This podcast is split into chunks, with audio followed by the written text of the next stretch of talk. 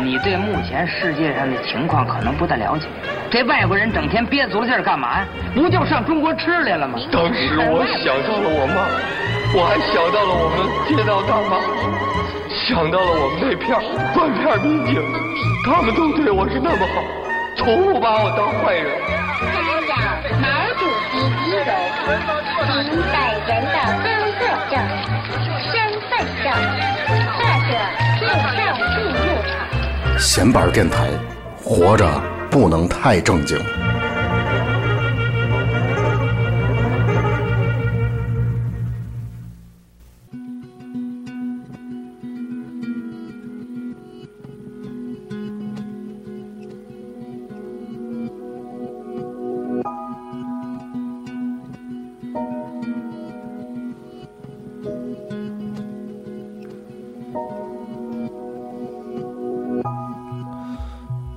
们，大家好，这里是闲班电台，我我是小明儿，然后我们接着聊厦门这期节目，坐在我身边的依然是我们的嘉宾胖子，嗯，还是胖子，嗯。然后我们接着把那个厦门，因为我们之前想想说的是那个鼓浪屿夜话嘛，就是想说，其实是想说说鼓浪屿一些灵异的、有趣的事情，然后还有。还有，其实还有一些鼓浪屿上的事儿还没说完，然后这期就是想把这这些事儿都给大家讲完，是吧？好，对对对，嗯嗯。然后我觉得咱直奔主题吧，咱就先从那个鼓浪屿。咱过过再说这个。行，对对对，过过再说这个。好好好，嗯。那你那你想说什么？你说呀！我操，别干着行吗？是吧？那咱那那咱那个说说，你你对着话筒是吧？你是咱咱还是说说岛上的这个老的建筑和这个和和，因为鼓浪屿上的老建筑不像天津这种老建筑这样的，嗯、怎么说？怎么说呢？是民宅什么的比较多，老建筑保护形式和天津这边也是完全不一样的。对，因为我们这边看到厦门现在对鼓浪屿上的老房子，很多房子都是空的，嗯然后有的都是就坏在那儿，也没有人管。嗯开始觉得可能是这个维修啊不是特别好，但是我们现在上网查了一下，现在就厦门政府对这些鼓浪屿上房子的政策就是就。百分之三十是国家嗯那个国家来控制这房子，然后，呃，有国家修缮的基金来进行维护，这些特别好。然后有的都出租出去，然后做这个嗯青年、青年旅社嘛，所以岛上旅社特别多。嗯但是有百分之七十占绝大部分的是属于还是民宅。啊，这是因为一些历史原因造成的，对吧？呃，不是，就是说还是百分之七十还是民宅。民啊宅这里边有的老房子，特别老的房子，因为厦门是侨乡嘛，很多都居住到国外了。嗯，然后这个产权就是一辈老人，可能老人没有了，然后这个财产要传到下一辈，就很多人来分，产权现在非常不清楚，哦所以房子就在那里停滞着，没有人修理，嗯嗯嗯也没有修理，也没有人管理，就有的都塌了，嗯也没没有人管，可能这也是一种怎么说呢，也是。一种对财产的保护形式，不能说房子了，应该对是对呃财产的公民个人财产是吧？对，嗯尊重个人个人的所有，但是对这整个景区和和当地的居民也好来说，是其实是一个不太好的方式。啊，对，其实我觉得，呃，就是厦门的政府，就是他，我我觉得厦门政府其实他做对鼓浪屿的保护还是还是应该说是挺明智的，但是就是说在这个过程中也遇到了很多棘手的问题，他需要一步一步的来处理，因为这件事儿，它很多时候它不是说一个政策或者是比如说一个一个铁腕政策就可以把它解决的，它需要很多事情需要注不意。是说都推倒了重新盖。你你在岛上转的时候，发现有这个房子是重新装修啊，就是大重新翻修那种形式的有吗？啊、没有，但是我在就是在那个天主教墓地那块儿的时候，发现有在施工的，啊嗯但是我具体我也没注意他在施工做什么，但是总之是有工人在那儿在是吧？对对，我我去的那时候就有那个就在等于老房子推到推倒了，然后再盖新的，啊，一直接推了是吗？啊对对对，就已经被推推完了，啊就是原地再改成新房子。嗯嗯，当然也是在这个商业区商人游客比较密集的这一部分。嗯对，而且你在岛上看有卖卖房子的广告吗？我没看到，没看到是吗？嗯大型那种大型的，不是那种小广告，啊是大型的那种广告，然后是卖鼓浪屿房，就专门上有一个房屋公司在啊经营这个业务，是把嗯鼓浪屿的老房子卖出去或者租出去。呃，不是，那那你说这这，你说现在就是在卖的那些房子，他们有主人吗？是有主人的，是联系上主人，或者是、啊就是主人委托一些对，因为就是岛上的居民，就是现代的现代岛上居民，由于就刚才说的游客太多，然后这个岛上生活环境特别不好了，现在已经、孩子们上学也不好，医疗也不好，然后就都到厦门去住了，这边房子就空下来了。嗯嗯嗯当时我也是想在，当时想的时候嗯你想在岛上买房子是吗？想租房子，想想租房，在岛上租房子。对，想生活生活一个月的，啊当时但是没太找好途径，所以就放弃了。嗯但是确实，你想在小岛生活，没有生活过这样经历，也不知道什么样的。菜市场就好像只有早上能买东西，对对是是是这样。对，确实对于尤其北方人来讲，就这种生活应该是挺挺传奇的一个一对种，而且岛。岛上确实特别适合生活，每天呃溜来溜去的晒晒太阳，嗯也没有没有，可能是因为旅游啊，也没有什么压力，觉得对，但是而且我觉得厦门特别有意思一点，就那边儿发呃，就是有有一种叫做义工是吧？是叫义工吗？你啊看他们说，对对对，就是说，正是因为厦门这种生活方式，它导致了现在很多年轻人毕业之后，就是在毕业和上班儿这中间这段真空期，你可以去厦门，然后因为那边的呃咖啡店啊这种呃家庭旅旅馆很啊多，对对对，你可以在那里，如果你有熟人的话岗位。挺多的。对对，你可以在那边打工，然后嗯呢，同时你可以住在我的旅馆里。如果你在旅店打工的话，你可以就是就大家看那个《武林外传》里面郭芙蓉那种，对对对对就是打杂，然后你就住在这儿是吧？每月可能如果把把你的电费刨出去之后，你还有一些结余的话，可能就给你点零花钱。但是在鼓浪屿上那些家庭旅店，可能这样就不行了。那应该是比较正式了，可能像大叔他们那种，对就运行就比较对嗯比较比较多，而且鼓浪屿上的家庭旅店现在挺泛滥的。比较商业化，对，如果大家去的话，不太推荐大家住那边。嗯，但是呃，我在逛的时候啊，嗯我觉得就是往如果往后走的话，后面有几家还可以，因为我就是叫内错奥是内错沃，啊，对，就就那那撮毛吧，内错 X，对对对，呃，内错内错 B，然后那个地方 可能那边，因为他那边原住民比较多一些，嗯商业化比较少，所以我觉得如果大家想住的话，但是在岛上住也不方便，还是不方，便。其实很不方便，对，对，咱们就可以说这个事儿了。就可以引到这个，事儿。就可以说大家给大家讲一个我的亲身的经历，先不要讲鬼故事啊，啊就在岛上啊晚上就是。鼓浪屿被称这个音乐音乐之岛嘛，晚上嗯我当时转的时候，就晚上有琴钢琴的声音。当时我是在一个呃一个教堂附近，就嗯听见有钢琴的声音。哎呀，我就觉得这个当时是六点多，还都有啊太阳了。哎，觉得这哪儿弹的，就想找，啊就找了半天，我发现这我走的时候，我走动这声音不变。啊然后后来发现是它有音响在那放，就音响很隐蔽的那种音响。嗯然后再过一段时间啊，岛上就那个天就黑了。嗯然后岛上那建筑啊，都是用的那种，因为政府盖的嘛，政府盖的，然后那种旅游景点用的那种灯，就是红的、黄的、绿的三种颜色打在建筑上，嗯但是周围没有别的路灯，只有这三种颜色。对。大家想象漆黑一片，然后你看周围是绿色的建筑，那那个，你先暂停一下啊，因为可能很多人听闲班电台的习惯是晚上睡觉之前听，然后如果有姑娘什么的比较胆儿小，然后我建议您这期听到这儿的时候，您您如果又感觉到后边讲的内容有可能您会害怕的话我觉得，您机会来了。嗯，这或者您可以选择就先暂停听别听点别的，然后这期呢明天白天再听。啊，接着说接着说，啊，对，当时就是漆黑一片，嗯然后我走到也是走到后边居民区，在那边正转的时候，我觉得哎有点黑了，但岛上猫特别多，对，岛上猫特别多。对，，特别特别多，嗯。猫就一直在叫，因为晚上猫叫就像那种那个婴儿的哭哭闹的声音，就是介于女人的嘶叫和婴儿的哭闹之间那种声音，对对，然后你嗯。看周围有很多。绿色的、蓝色的小眼睛，当时我就觉得挺害怕的了，就准备就准备走。是这个鼓浪屿上这个灯，我觉得特别缺德。你要不就不弄灯，是吧？就没有灯，对，或者特别特别暗那种灯，或者你要不就把灯弄得特别亮，是吧？最最要命是是在晚上，就对我在后边啊，已经有点迷路了。对对 我不知道往哪方向走，就大概其向着海边走这方向。，因为我觉得人他一迷路，他本身就会有内心就会有一种恐惧感，是吧？你就会说有一种紧迫感。对，对对，这不不是重点，你知道吗啊？重点在后边了。你接着说。就一直往海边走，然后就是走着走，突然间就在因为都是小胡同嘛，啊拐角出来一个阿婆，啊，就在这么黑的情况下，大概多大年纪？就是那种。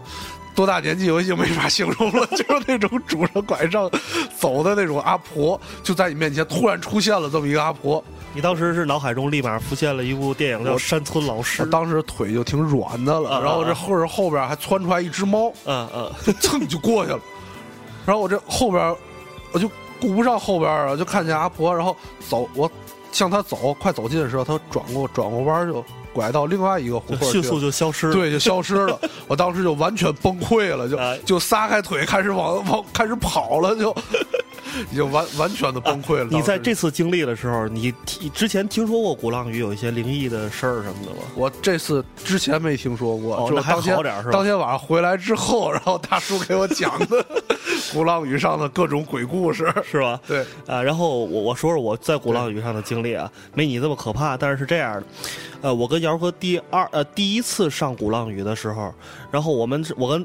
姚哥是这么商量的，打算呢，因为白天比较热，然后打算下午呃四点出发，然后五点能够到岛上。到岛上之后呢，然后去逛一逛，然后到天七八点钟的时候，我们想可能能在岛上找个咖啡馆、酒吧什么的，在那儿啊聊一聊天儿，喝点咖啡，对吧？然后想是可能也许会有姑娘什么，大伙儿一起聊聊，看看就是有什么艳遇或者就是这种这种打算。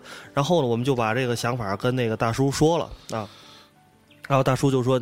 就跟我们说，这个鼓浪屿上面啊，到了晚上啊，没有什么好玩的。对然后说说你们啊，你们早早点出发。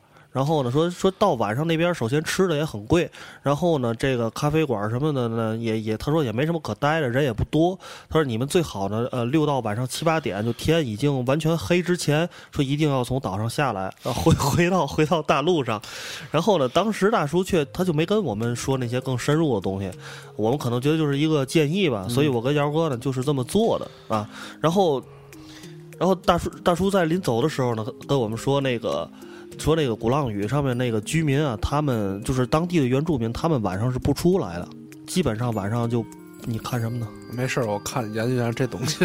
你能听我讲话吗？我 听你说了，然后这挺有气氛的时候，然后他说那个晚一般上晚上出来的都是游客什么的，然后这时候那个晨晨姑娘在旁边就补充了一句说：“说鼓浪屿晚上没有灯，你们得小心点儿。” 然后我跟姚哥就去了，去完之后呢，呃，那那次就迷路了，因为鼓浪屿上面就特别容易走丢嘛，走丢之后迷路之后，有一段时候就就感觉就是周围人特别少，就是在内索奥那那边吧，基本上没人，基本上没人，没人，只有对猫。对，然后我跟姚哥当时还商量说，为什么这边没有人呢？然后后来我们想，可能因为你平时观察鼓浪屿上面做生意的人，基本上都是四十岁以上的人，对然后还有小孩儿，因为那个岛上的原住民，我觉得基本上没有年轻人，是吧？你觉得不多？啊不多，嗯年轻人可能是，比如说可能是周末或者节假日才会回来，有可能比如说在厦门工作或者去外乡打工，我觉得应该他们他们每天都回来。每天都回来。对对，那只有晚上和那个上下班的时间是一样的。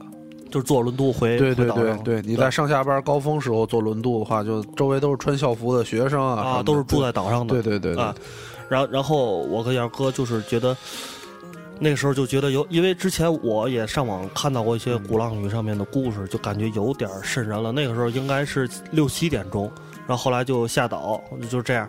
回来之后也是那天回来之后，大叔就大叔他讲故事，对。那 你你先说一个吧，说大叔我我最近先我先说一个啊。说一个大叔，这是大叔给我讲的，我觉得啊，嗯。你你得把这个整个故事来龙去脉讲的尽量详细一点，详细就像单田芳那种。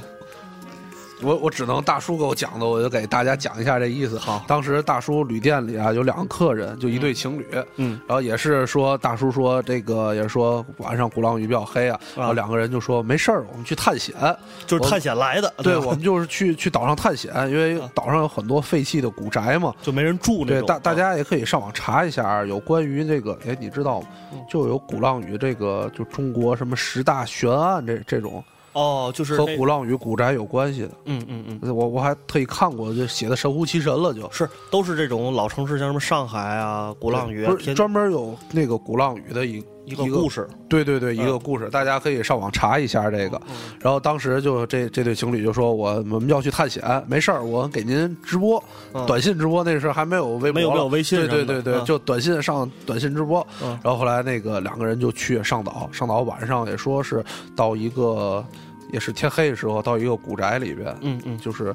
院子门是开着的，但里边的宅门是锁上的。嗯那他们好像也没进去，说就一到院子里边啊，两个人就开始吵架。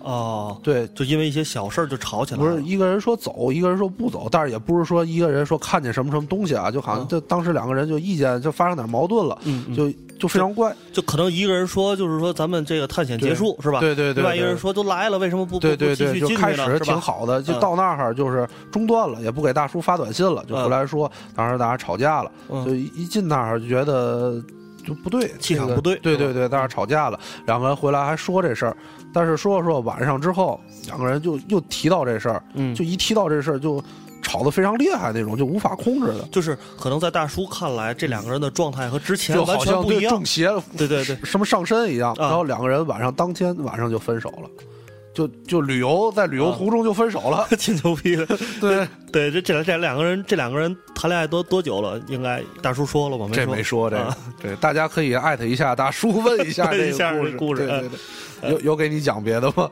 呃，给我讲过一个比较短的一个故事啊，就是他也是说有我忘了是几男几女那种，然后也是到他店里来住，嗯。住完之后，然后他说，因为因为这个故事之前在豆瓣上，这个人专门写过，就是把它直播出来了，经历啊。有经历了。然后但是大叔也知道这个事儿，嗯。就是说他们其中同行的有一个男孩子，就是好像是那种类似于什么开天眼那种，就啊。可以看到一些东西。嗯。然后呢，之前他们也在岛上啊，包括厦门就是大同路那边也曾嗯。经转过很多地方。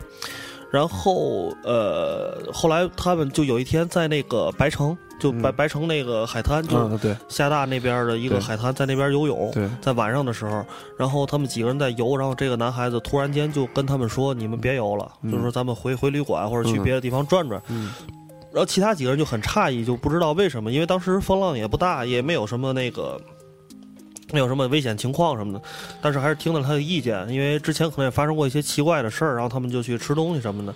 然后在吃东西的时候，这男孩子就跟他们几个人说：“说我刚才看见那个海里面飘着很多人头。哦，”对这白城那地方确实特别邪。啊，是对对对对，确实特别邪。你你之前知道什么比较邪的地方？就也也是大叔我讲，就白城那个，就白城其实是一个，呃，怎么说，是一个别墅，别墅的名字，对啊，对，现在就相当于青岛的花石楼那种感对觉。对对对对，然后现在那个是在那个紧挨着厦大，在厦大那个环岛路上，嗯，然后现在已经变成一个饭店了。但是这个饭店，大家如果有机会去厦门，从白城这门口过，看这个饭店的它它招牌是在正门，但是它进的客人的门是在侧门，嗯就正门有一个门，但是不进客，侧门在进客。嗯因为说这个楼当时的时候是，呃，刚解放的时候就有很多，也属于郊区嘛，很多穷人住在里边。你应该说一下，他之前是蒋介石住的地方，这一？会儿再说，有包袱这是。啊好好好 对，然后就是有很多穷人就住在里边，但是时不时的就会在里边发现尸体，哦就会有有人就流浪汉在里边，比如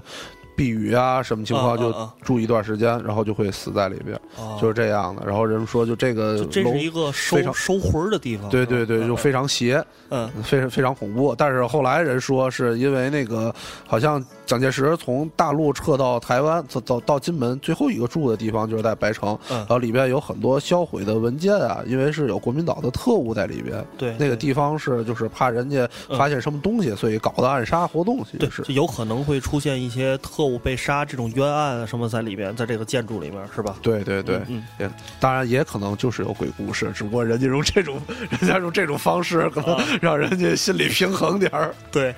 然后那个你这说完了吗？对，说完了。啊，然后我接着说，后来大叔就跟我说，飘着那些人头是怎么回事儿？他说，因为在白城这个地方的远海，是以前郑成功带着清兵和那个就是敌人打仗的地方。哦，然后当时因为有很多清兵，呃，因为打仗可能这个就是被敌人抓走，就是抓走抓到敌人的船上，然后这个敌人为了向中国的这些士兵示威，就是说，然后就把这些士士兵直接砍头，嗯。然后把他们的头和尸体就直接拽到海里面，然后那些头就在头上就在海上浮着，然后就是这些就随着浪，这些头就被冲到岸上了。当时据说就是这个，因为战争很惨烈，所以就是很多士兵死在这儿，所以就有可能出现这种情况，就是其实算是一个。他所所谓那些人头，可能就是一个历史的倒影的一个重演，可能是这样。人头们穿越了，对，人头们有可能穿 穿越了，对对对，嗯，对，因为因为闽南地区还是比较相信鬼神的，对对，包括他们那边的那些。就宗教那些非常复杂的信仰，我觉得就就就表达了这些。我觉得咱放松一下吧，因为刚才那段确实有些可能女性听众或胆儿比较小的听众会不太不太舒服。咱们听一首歌缓冲一下，好吧？然后咱们刚才你想先听哪首？咱们听这首吧，好吧？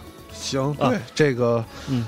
来的地方，人头来的地方，对对 对。然后这也是大叔推荐的台湾的角头音乐里边最著名的一个人，叫陈建年，这也是他非常著名的一个作品，叫《我们是同胞》，非常台湾乡土气息很浓的一首歌，大家可以感受一下大海，可以想想那个人头的故事，好吧？嗯。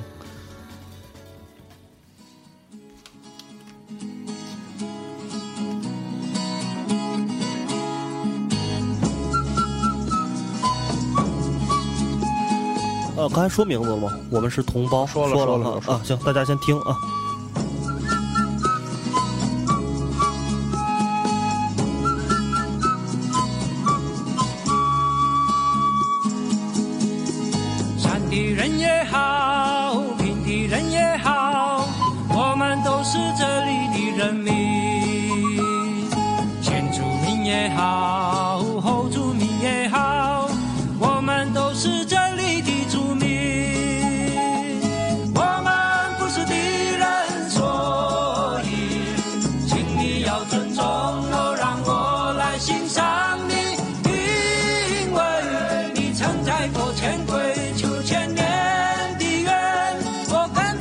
在祖前应许万年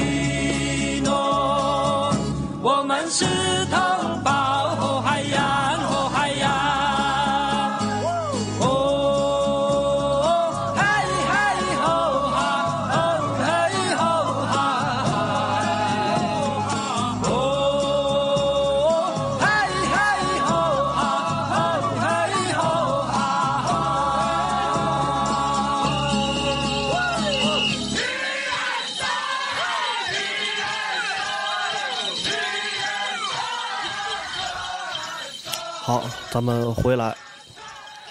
嗯，你还挺沉醉的，对我特别喜欢这首歌，觉得为什么喜欢？是因为歌词还是什么？就感觉挺欢乐的嘛。啊，就是对对大家一起大合唱那种对感觉，是吧对对这个他这个录音是在现场吗？还是在录音棚里？这个应该是现场吧？因为我看这张专辑的封面就是一个现场陈。建年在北京好像演出过，但是是偷偷的。他的职业是警察，啊，就是台湾的警察。台湾的警察，所以嗯他不能公开的那种演出，就是在北京哦偷偷的演出过。好像哦对，然后大叔跟我说，角头音乐好像这个月是下个月，他们要去厦门做专场是吗？啊，对，就在那个梦里人那家酒吧。然后，如果最近有去福建、厦门旅行的听众，可以关注一下。然后，如果能时间赶得上的话，可以去看看这个角头音乐。反正我跟胖子都觉得是，就是台湾非常就是对呃不不错错的一个民谣民谣的这样，或他他其实挺当地的音乐，对，挺当地的，挺当地的但是他那个音乐。风格其实并不单一，有很多什么，包括一些朋克啊、实验啊这些都有，是吗？对对，哦。因为大叔给我看了的挺多，那专辑风格还挺多的，包括什么雷鬼、说唱这些都都涉及啊、呃但是他们有一个灵魂，就是就是台台湾本土化的这样一个一个一个对闽南地区的对这个民族自己它本身这个地区的归属性还是非常强的。对对对，嗯，对其实要要说旅行的时候能。正赶上你自己感兴趣的乐队，就不是那种专程到外地去追巡演，嗯，就是自己正感兴趣乐队去某个场合听一下，嗯特别好。是，就你有这种经历吗？我没有，没，那你你不跟我说你去梦旅人看过一次蹭票那次吗？但但是那个是就是住了很长时间，而且嗯当时是那五条人是就是就是在那边听是第一次听五条人，啊，对，并不是说就比如说赶上什么乐队自己特别喜欢啊什么，嗯嗯嗯，挺挺想的。哪次都是出去的时候会专门查一下当地的这个活动啊，有什么乐队的演出啊，但总是 赶赶不上。然后说到这儿，我我想起来一个事儿，也是大叔跟我说的。然后当时在那个曾厝垵的时候，嗯就是很多乐队啊，嗯或是一些，比如说做摄影的、做绘画的、写东西的那些。一些青青年就在当地就住着嘛，然后也有挺多挺有意思的。然后 我在这儿说一个，我当时就问大叔，我说那个你你这儿住过最著名的有谁？然后他跟我说那个，他说好像有高高虎住在那个啊高虎，但是可能没住在他那儿，是住在别人那儿的啊。然后他就说他那儿当时嗯住过的最著名的乐队，他说，当时跟我说上海有一个那个布拉格之春，你知道吗？是一个后摇。我说我知道。然后为什么知道呢？那个这咱们听众如果有那个淮汉调频的听众，应该知道布拉格之之春是当时五三五五在上海做的一个乐队。然后也也曾经，他们应该那我估计啊，可能五三五当时应该也在大叔他们那儿住过。对，我觉得如果有坏蛋的听众，或者是坏蛋的那个王说五三五五听我们节目的话，可以跟我们互动一下，这当时是怎么回事儿？当当时那个村子里，在那曾厝垵那个村子里，我认识一个朋友，他的一个乐队，啊那咱就不提名啊，啊他是他是本地。他是本地人，然后他们乐队一共四个人，嗯来自四个国家，啊。然后四个人之间没有统一的语言，就是没有共同能懂的语言，哦，就是，那你说他们怎么排练的就？排练时就各弹各的，就是这样。就是咱们马三立讲话的头里不见尾了见，就这挺有意思的，就 就你猜你我猜我，这中间就对，就是其实交流的话，想交流的话，肯定是有一个媒介，比如有一个人能懂两个人的话，然后这样翻译。但是他们如果在一块儿的话，是没法共同的说的。挺有意思的。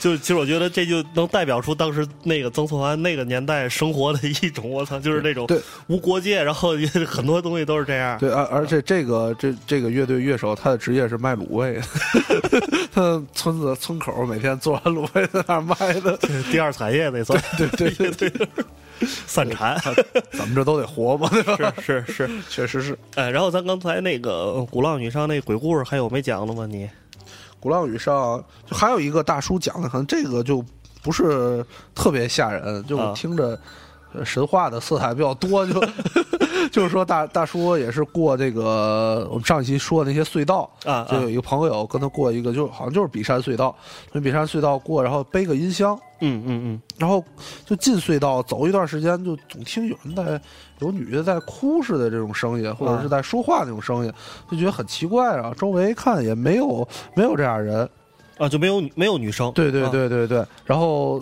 然后后来就发现是这音箱里发出的声音，哦，对然后他们就说就是赶赶快离开这隧道，离开之后就没有了这声音。挺有意思的。对啊，就是可能是一些残响是吧？回响。其实我觉得后来想一下，可能就是大叔骗游客中的。骗女性游客吗？对对，讲这些故事的时候，当时都有女性游客在场，是吧咱们现在这节目后边就是给大叔揭老底儿，是吧？也不能说揭老底儿吧，反正就是推广一下吧。对，然后那个呃，我们在微博上也关注了那个大叔的青年旅店，然后咱们的听众也，我觉得也不能就算做广告吧，因为确实我觉得。大叔还是一个挺不错的人，其实并不是推广这个大叔这这家旅店，是推广他这个人。对对对啊，然后大家如果感兴趣的话，可以联系一下，未来有机会。那个也感谢一下大叔，啊对对这两年多的时间也一直没联系，大叔还记得我。对，然后对去的时候还跟我提到提到你，对嗯，然后怎么说呢？就是因为但是我去的时候，因为我是一个完全陌生的人，嗯就是说其实就是也没有建立所谓的信任感。你你住在那里，然后他就是我觉得就是这个人本身的一种对自己城市的热爱，就希望把我这个城市里面好的东西告诉这些外来的人，然后同时也是希就是对这种旅行的人，他也会非常的怎么说，就可能说的客套点就是关怀吧，然后希望你们能够玩的更好，就是对对对这样一种责任感，我觉得。